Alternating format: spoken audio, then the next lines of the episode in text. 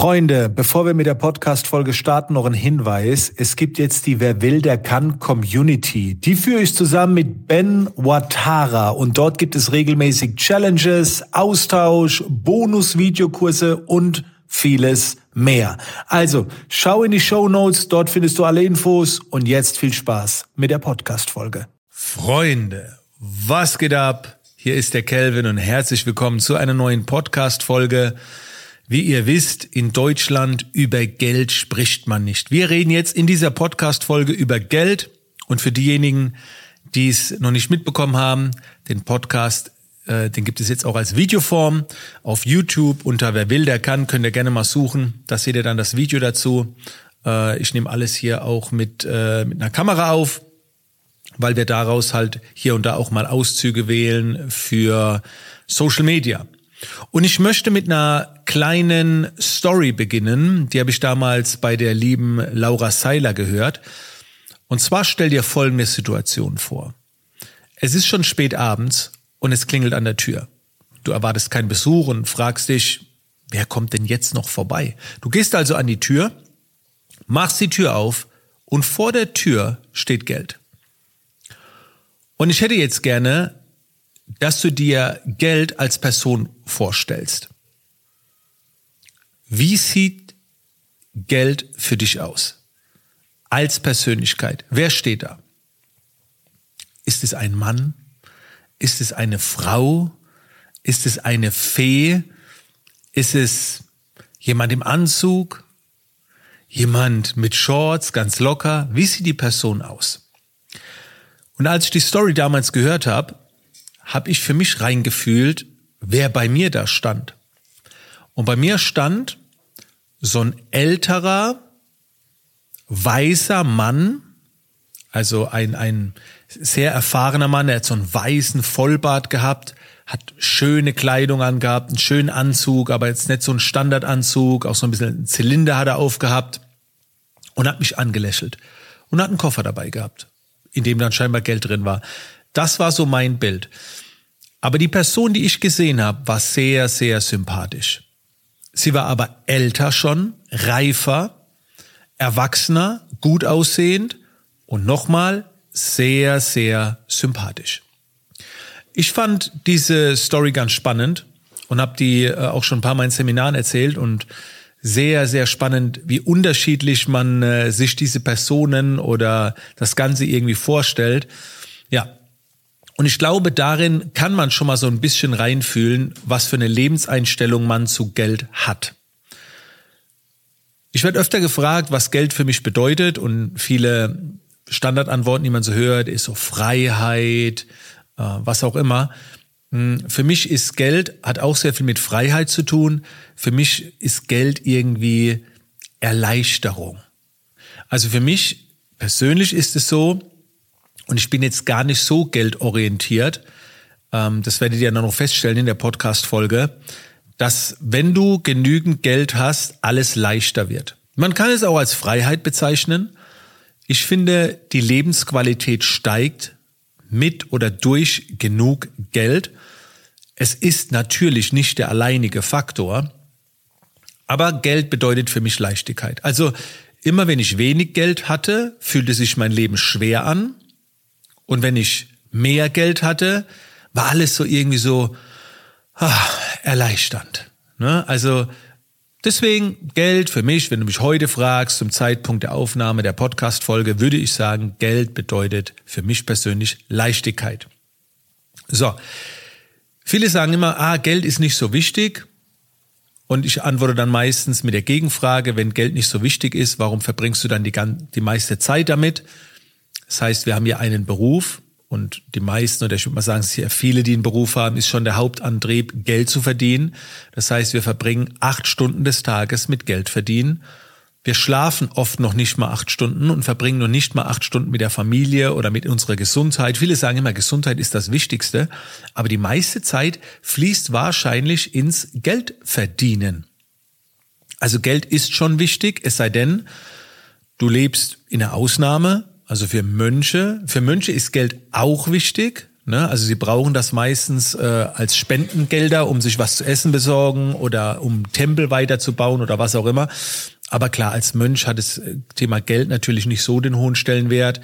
Auch wenn du äh, Minimalist bist. Also es gibt so ein paar Ausnahmen. Doch in der Regel, ich schätze mal, die meisten, die diesen Podcast hören, für die ist, äh, für, oder für euch ist Geld schon sehr wichtig. Und deswegen, je früher man das akzeptiert, umso besser ist es. Ich hatte nie eine schlechte Einstellung gegenüber Geld. Ähm, ich hatte immer eine sehr demütige Einstellung. Ich kann mich auch gar nicht erinnern, wann es bei mir losging, wo ich das erste Mal so richtig an Geld gedacht habe. Ich glaube, das muss so nach der Schule gewesen sein, wo ich eine, wo ich eine, nee, noch nicht mal, wo ich die Ausbildung zum Bürokaufmann gemacht habe. Es war noch ein Tick später. Da habe ich abends dann noch mit einem Freund Möbel ausgeliefert.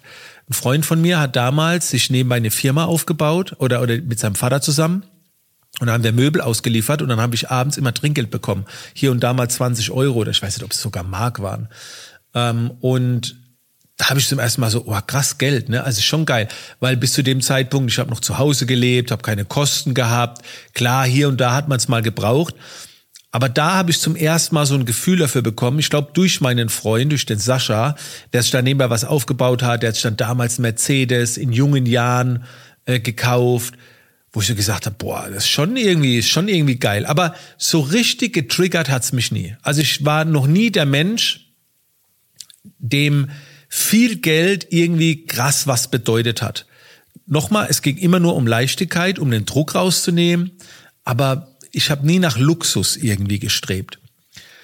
Meine Eltern, äh, meine Mutter war Hausfrau, hat Heimarbeit gemacht und hat äh, immer viele Pflegekinder gehabt. Und mein Vater war Lkw-Fahrer. Und in der Jugend hatte ich immer alles. Ich hatte immer den neuesten Computer. Ich kann mir nicht irgendwie, ich kann mich nicht erinnern, dass mir es an irgendwas gefehlt hat. Und ich frage mich heute noch, wie das damals ging. Also als Lkw-Fahrer Ne? Und, und ich habe noch einen Bruder, ich habe zwei äh, Adoptivschwestern, äh, dann Pflegeschwestern. Also wie? Wie haben die das geschafft, dass ich immer alles hatte?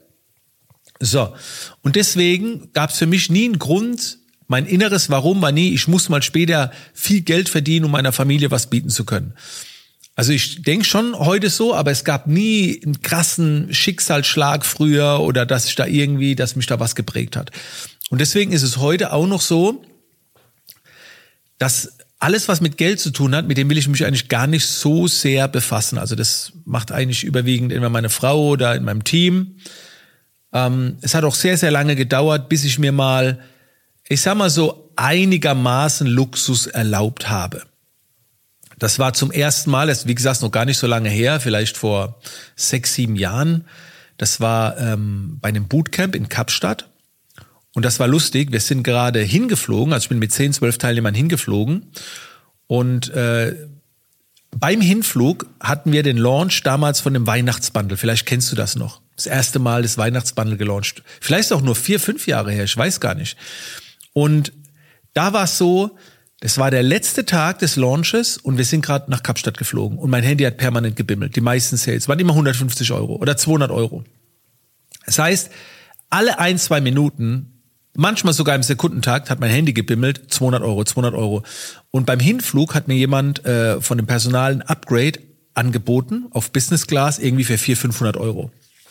Boah, nicht so, ah, ich weiß nicht, ey, das ist schon viel Geld. Da könnte ich auch lieber meinen Kindern was kaufen. Also so war meine Einstellung damals.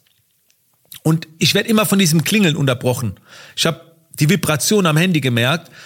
Und während ich überlege, kamen schon drei Sales rein. Und da habe ich gedacht, eigentlich war das jetzt schon der Flug. Aber ich habe mich nicht getraut und habe dann ein Upgrade genommen auf Premium Echo, was irgendwie 300 Euro gekostet hat. Also ich habe mich nicht getraut. Und auf dem Rückflug war es dann so, ähm, die, die Dame heißt Regina, die hatte einen Business Class Flug und beim Check-in meint sie, Kelvin, es gibt noch ein Upgrade Business Class. Hier, hol's dir. Und ich so, ah, ich habe keinen Cash dabei, ich habe keine Karte dabei. Und sie so, okay, warte, ich buch's dir mit. Kannst mir später geben. und dann habe ich, hab ich gedacht, weißt du, eine Workshop-Teilnehmerin und es ging um eine Business-Weiterbildung, wie man mehr Geld verdient und so, weißt du, und die bucht mir da Und dann habe ich noch vom Flughafen aus äh, meiner Frau eine Sprachmemo geschickt, habe gesagt, Schatz, äh, ich habe Business Class gebucht, aber äh, sorry, es sind nur 400, 500 Euro. Ich habe zu Hause noch so Geld auf dem Tisch liegen, ich nehme es davon, ich habe das jetzt nicht mit dir abgesprochen und bla. Ich hatte voll schlechte Gewissen. Meine Frau schickt so eine Sprachmemo zurück, so nicht ganz im Wortlaut, aber so in etwa, sag mal, bist du eigentlich bescheuert? Gönn dir doch den Business-Class-Flug, dann kommst du ja ausgeruht an. Wie, wie, wie machst denn du rum? Stell dich mal nicht so an. Die hat mich zusammengeschissen. Und das war so mein erster Business-Class-Flug und seitdem gönne ich mir das, auch mal hier und da Hotels und so weiter. Und ich habe dann auch gemerkt, dass wenn ich selbst wachsen möchte, darf ich lernen, Geld auch ordentlich auszugeben. Ich habe dann seitdem sind noch größere Dinge passiert. Ne, ich habe dann hier irgendwann in die Räumlichkeit, in das Lab investiert. Das waren damals auf einen Schlag auch 50.000 Euro etwa mit Einrichtung und alles und Kaution. Dann später ein Tesla für knapp 70.000 Euro.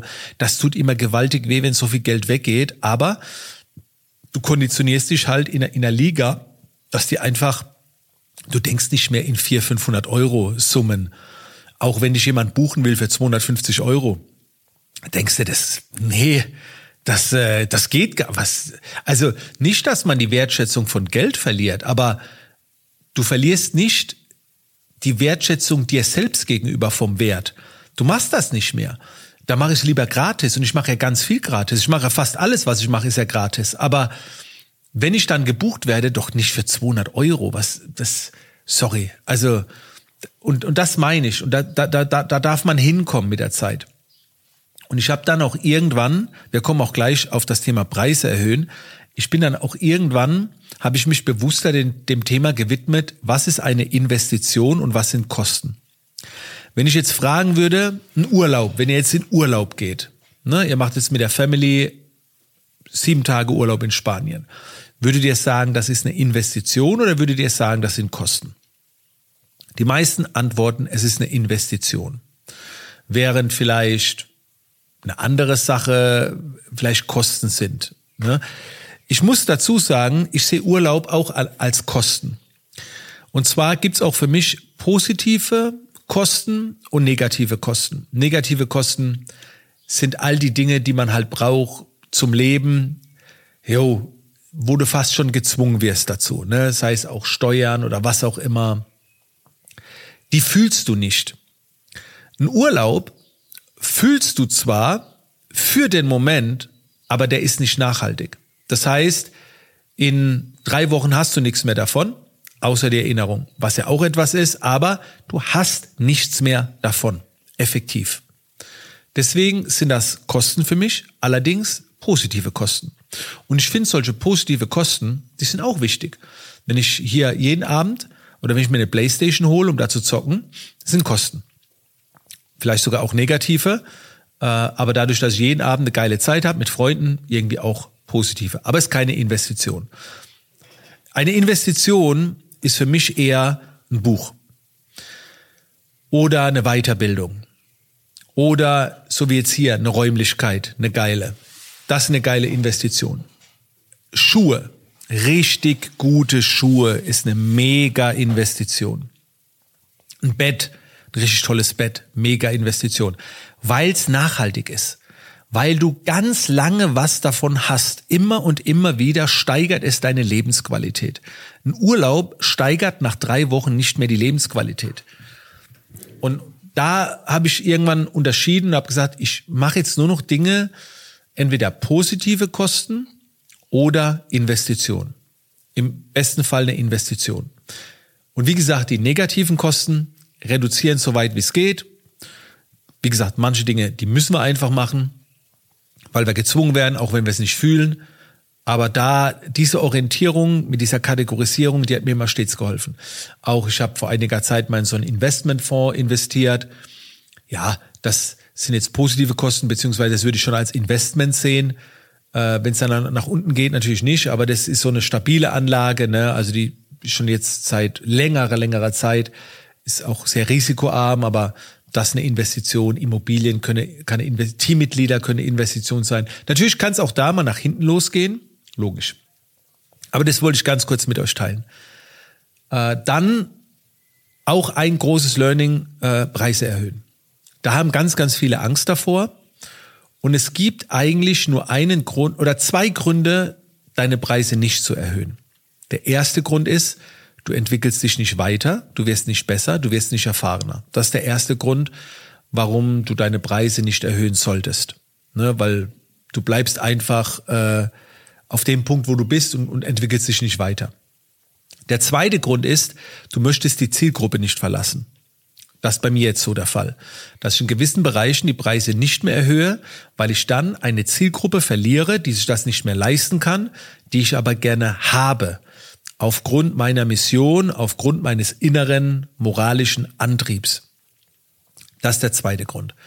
Aber bis man da mal hinkommt, ne, dass man die Zielgruppe nicht verlassen will, ich würde sogar empfehlen, die Preise zu erhöhen, damit du in eine schönere, wertschätzendere Zielgruppe kommst. Und viele haben Angst, die Preise zu erhöhen. Also wenn du ein, zwei Jahre lang etwas machst und deine Preise nicht erhöhst, würde das bedeuten, du bist nicht wertvoller geworden, du bist nicht erfahrener geworden, du bist nicht besser geworden. Und kann das sein, dass du ein Jahr nicht besser wirst oder zwei Jahre nicht besser wirst? Kann das sein? Natürlich bestimmt auch die Nachfrage das Angebot oder den Preis. Das heißt, wenn du sehr viel Nachfrage bekommst, würde ich auch die Preise erhöhen. Das zeigt ja, dass du gefragt bist, dass dein Wert eigentlich viel höher ist.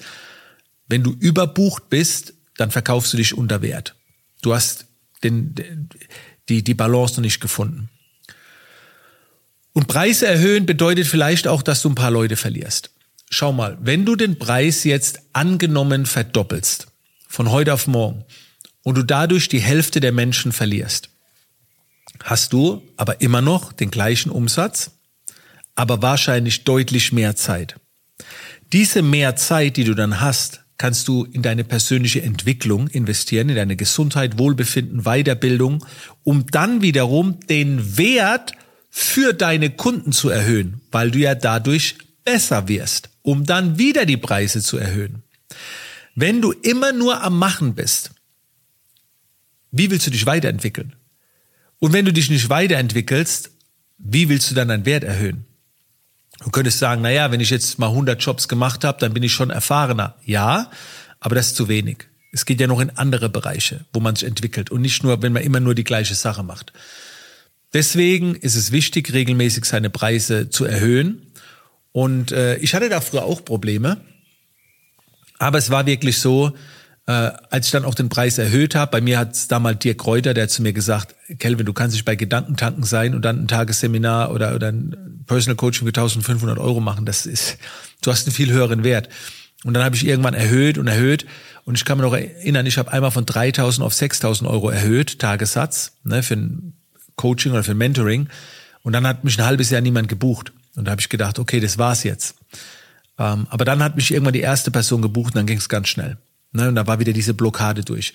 Also du, du kannst damit rechnen, dass vielleicht da mal eine Stille reinkommt oder dass es ein bisschen bergab geht. Dann hast du aber mehr Zeit. Du hast mehr Zeit, dich zu entwickeln und du hast mehr Zeit, dich damit zu befassen, dass dich jemand für 6000 Euro bucht. Und diese Zeit benötigst du auch für dein Wachstum. Und wenn du deine Preise erhöhst, kommt wieder mehr Geld zustande. In der gleichen Zeit oder sogar in weniger Zeit. Und das fühlt sich auch richtig an. Und schau mal, bei mir ist es so, mein Motto ist, ich möchte scheiße viel Geld verdienen, damit ich noch mehr gratis anbieten kann. Und ich behaupte zum heutigen Zeitpunkt, 80, 90 Prozent, was ich anbiete, ist eh gratis. Ist eh alles gratis. Ich bin jeden Tag live, tausende von YouTube-Videos, Podcast-Folgen und so weiter. Und das ist ja nur möglich, weil ich gutes Geld verdiene mit der Firma. Und würde ich kein gutes Geld verdienen, könnte ich nichts gratis anbieten. Da wäre gar keine Zeit dafür. Wenn, dann würde ich es nur machen, um vielleicht dann wieder an Jobs zu kommen. Das ist ein Nebeneffekt, dass der Gratis-Content auch für Jobs sorgt. Aber das ist nicht mehr mein Hauptanliegen. Sonst wäre jedem Gratis-Video ein Pitch am Ende drin. Ich mache das wirklich gratis, um zu geben und zu sagen, guck mal hier, das, das könnt ihr so mitnehmen, das könnt ihr so haben, lernt mich besser kennen. Und dann, klar, kann man natürlich später auch irgendwie was buchen. Also es ergänzt sich, aber ist nicht mehr mein Hauptantrieb. Ja. So, das waren jetzt ein, einfach mal so äh, Teil eins. Wir können da vielleicht über Geld spricht man nicht oder reden wir mal über Geld, können wir vielleicht irgendwann mal auch noch einen Teil zwei machen. Ich sage mal an der Stelle danke, dass du mit dabei warst, egal ob jetzt via Audio oder vielleicht sogar via Video. Nochmal, wir haben jetzt den Podcast auch auf YouTube. Wer will, der kann einfach eingeben. Dann siehst du mich hier auch, auch wenn da jetzt nichts groß eingeblendet wurde, außer vielleicht mein Shake hier an der Seite sehe ich gerade. Ja, danke, dass ihr mit dabei wart.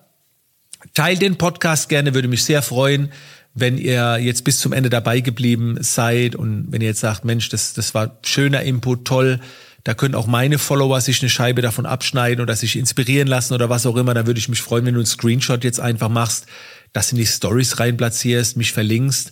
Das wäre ein nettes Dankeschön. Also ich stehe nicht so auf diese iTunes oder, oder Feedbacks und bewerte den Podcast.